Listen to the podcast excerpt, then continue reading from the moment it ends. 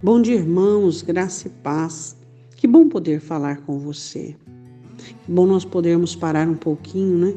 Para ouvirmos Deus falar conosco, para fazermos uma oração, para buscarmos a face do Senhor.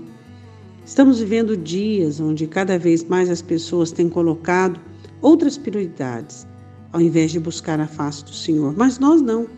Nós sabemos que a nossa prioridade pela manhã é buscarmos ao Senhor, é fazermos as nossas orações e as nossas meditações. Hoje eu quero meditar com você em Daniel, capítulo 5, versículo 22, uma palavra de Daniel em repreensão a Beltesazar. A Bíblia diz assim que Belsazar fez um grande banquete, né? E nesse banquete ele usou os vasos do Senhor sagrados do templo, e ele usou os copos e fez um banquete com as suas prostituições, com seus ídolos. E então ele ouve, né, aquela mensagem escrita na parede. Então a palavra do Senhor diz assim, que Daniel olha para ele e diz em Daniel 5:22: "E tu, Belsazar, que é seu filho, ou seja, filho de Nabucodonosor, não humilhastes o teu coração, ainda que soubestes de tudo isto."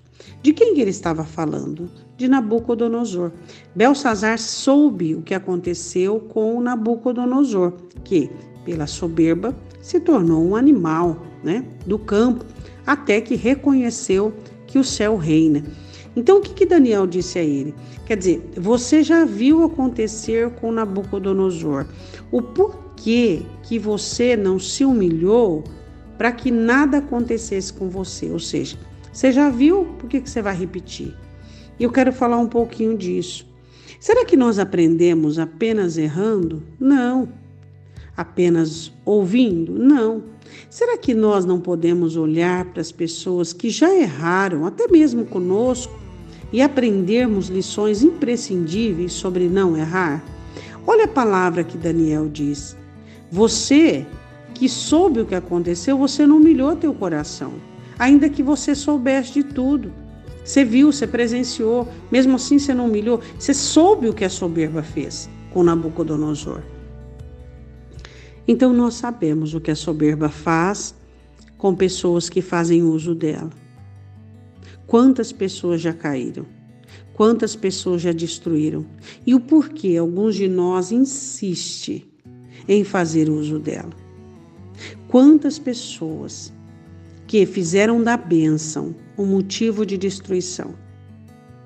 Quando estavam debaixo de privações, eram humildes, queridas, amáveis, gentis, buscavam a Deus, serviam ao Senhor sem embaraço, sem questionamento, prosperaram. A soberba foi de uma forma totalmente dominadora sobre suas vidas e elas se perderam.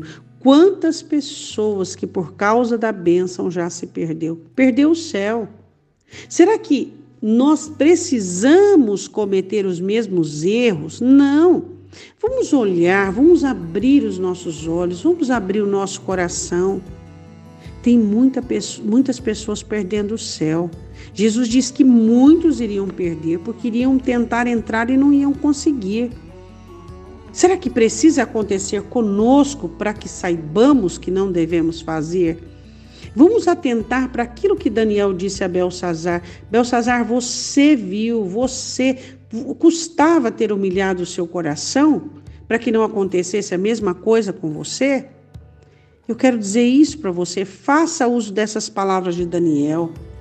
Aquilo que você está vendo, pessoas pecando, se esfriando espiritualmente, abandonando a Deus isso é um exemplo para mim e para você. Aquele que está de pé, cuide-se para que não caia. Vamos abrir os nossos olhos e abrir o nosso coração para que nós vejamos tudo isso e fiquemos atentos. Oremos, Pai. Em nome de Jesus, abra os nossos olhos espirituais para que aprendamos com os que estão estagnados. Como eles chegaram a essa situação? Aos desviados, aos hereges, aos apóstatas. Senhor, abre o nosso entendimento para que nós olhemos e percebamos, Senhor, como eles iniciaram a jornada de retrocesso.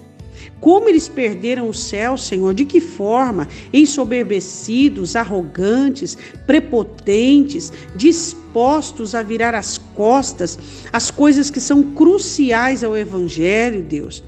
Senhor, nos ensine, Pai, abra os nossos olhos espirituais para que não abandonemos a vida cristã, para que não deixemos de orar, de ler a Bíblia, de jejuar, de ir à sua casa, de ter uma prática de humildade, de obras, termos uma vida simples.